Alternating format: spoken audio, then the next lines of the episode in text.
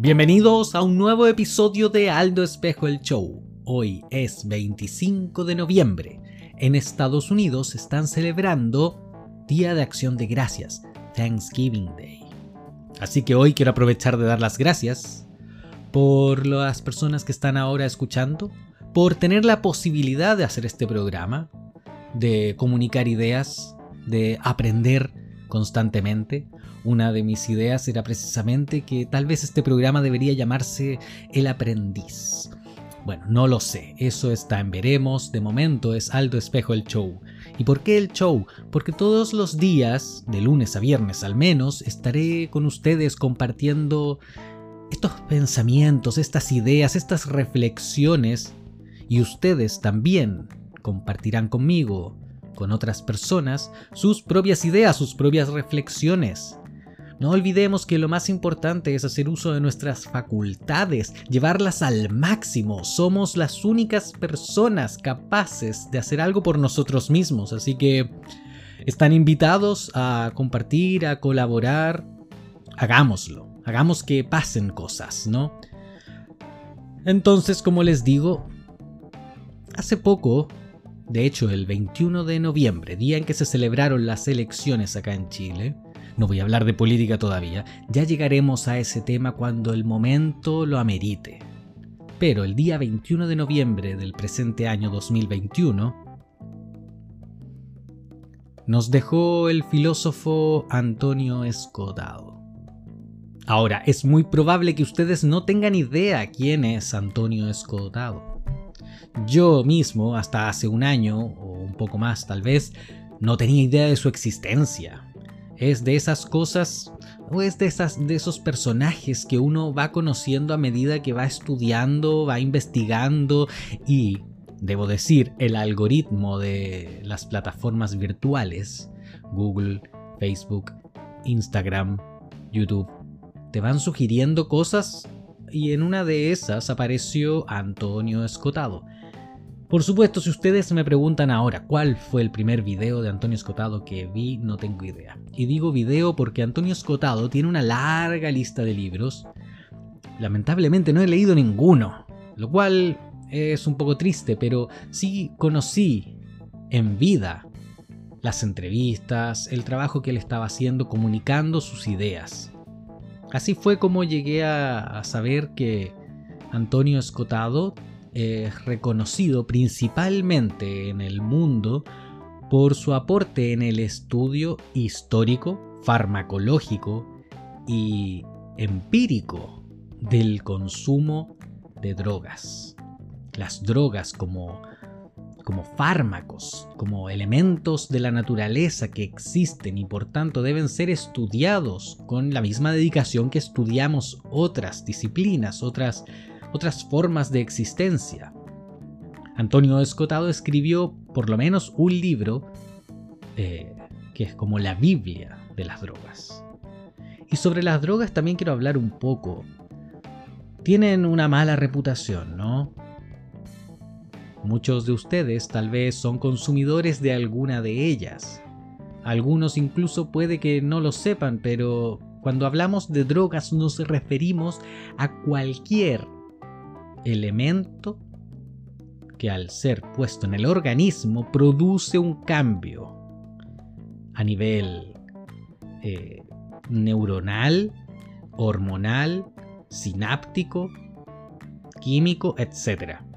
Por lo tanto, cada uno de nosotros tiene un distinto nivel de resistencia a las drogas. Esto es algo que ya los antiguos, digamos los griegos, los, los primeros que comenzaron a hacerse preguntas serias sobre la naturaleza humana y la naturaleza en general, ya sabían, ya sabían que habían personas que reaccionaban mejor ante ciertos medicamentos y otros que, que el mismo, la misma cantidad, la misma dosis podía ser letal. Es por eso que es, de hecho, casi imposible pensar en, en en, decir todos tienen que hacer esto todos tienen que levantarse a tal hora y hacer tal cosa, todos tienen que, si todos pensáramos igual, si eso no puede ser. Ya que nuestros cuerpos no funcionan igual, nuestras conciencias como parte de nuestro cuerpo tampoco van a pensar igual. Todos vamos a pensar distinto. Siempre.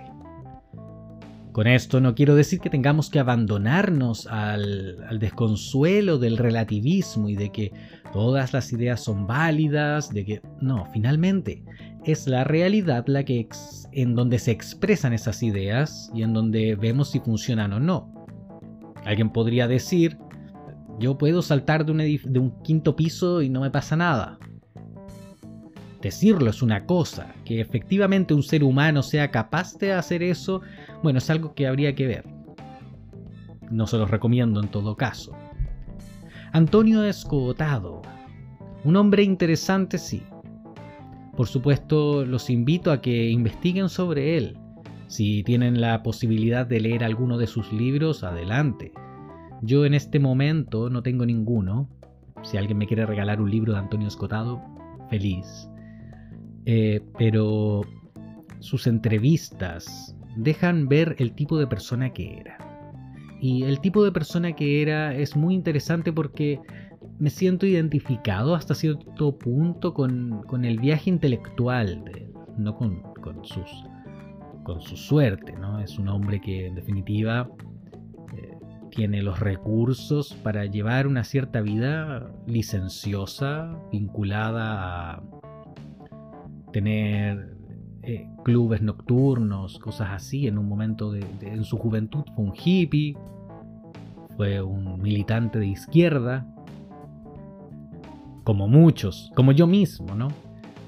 Eh, un colectivista. Por lo tanto, termina eh, concluyendo, luego de una investigación profunda que hizo y de observar la realidad que el colectivismo y cualquier idea colectivista en realidad no traen la felicidad, sino que por el contrario pueden llevar a, mucha gente al sufrimiento y al fracaso en la vida.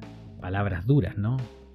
Es uno de los grandes filósofos defensores del libre mercado y escribió tres libros, tres mamotretos, sobre eh, los enemigos del comercio. Así que ya podrán entender la importancia que hay que darle a Escotado como defensor del libre mercado. ¿Y por qué el libre mercado? ¿Cuál es la importancia del libre mercado?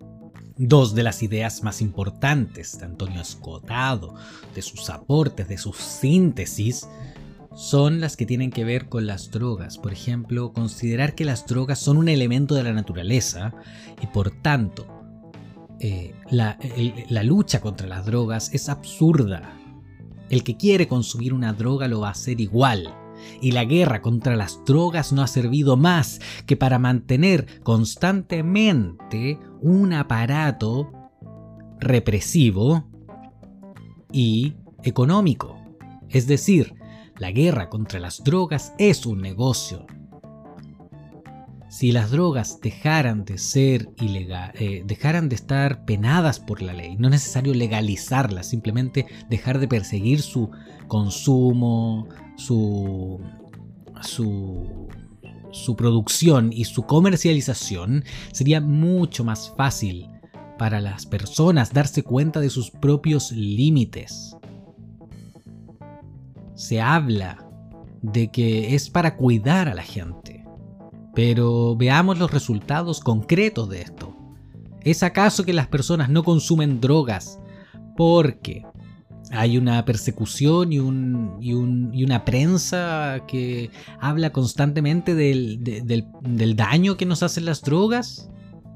¿O está en la cantidad, en la ignorancia, en, el tráfico ilegal y por lo tanto en la producción que es prácticamente imposible llevar a cabo sin caer en mezclar elementos negativos para la salud. Si los que producen drogas para la relajación de las personas, para la felicidad, entonces puede ser que hayan individuos que requieran ciertos elementos para alivianar el peso de sus vidas ¿Por qué eso tiene que ser tan difícil de entender? ¿Por qué hay que juzgar al que quiere consumir algo que le hace bien y con ello no le está haciendo daño a otro? Se entenderá aquí, por ejemplo, que es el abuso de alcohol y no tomarse una copa de vino al día. El que tiene problemas. Un cigarro, dos cigarros. Es distinto por una cosa lógica a dos cajetillas de cigarros.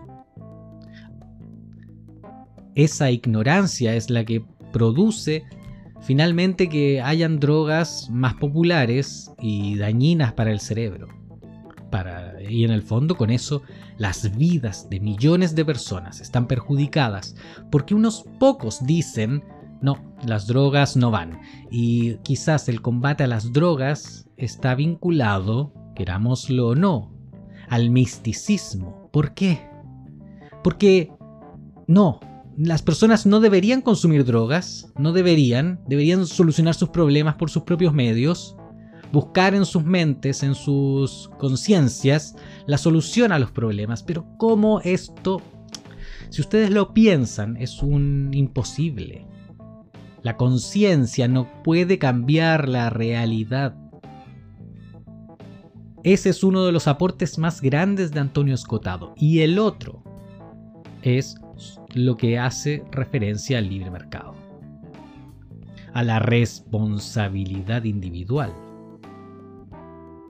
al comprender que tenemos todos que estar siempre investigando, y por supuesto que la educación es más importante que la riqueza. La riqueza de un país, por ejemplo, dice Escotado, no está en el cobre, como en el caso de Chile, en el petróleo, como en el caso de los árabes, no. La riqueza está en la educación de su pueblo, de su gente, de los elementos que la componen, para no hablar de pueblo, esa idea tan manoseada por algunos. Así que, si tienen la oportunidad, lean a Escotado, comentemos. Yo voy a conseguir pronto sus, algunos de sus libros, eh, quizás en péndulo estaré comentando un poco más de él. Hay muchas citas por ahí que son interesantes y hay una larga lista de entrevistas. Hay una con Alberto Venegas Lynch también, en la que eh, hace unos meses atrás, o tal vez un poco más, se habían juntado y hablaron a través de Skype o, u otro medio, está en YouTube. Ahí ya el deterioro cognitivo de, Antonio Escotado es notorio. Se le, se le van las ideas de vez en cuando, pero fue un hombre que dejó un testimonio escrito y un legado que será recogido tal vez, tal vez, por los intelectuales que vengan. Al menos yo siento que estoy haciendo eso también, aportando un grano de arena a que el legado del filósofo no se pierda en el vacío. Eso era algo que quería comentar hoy con ustedes.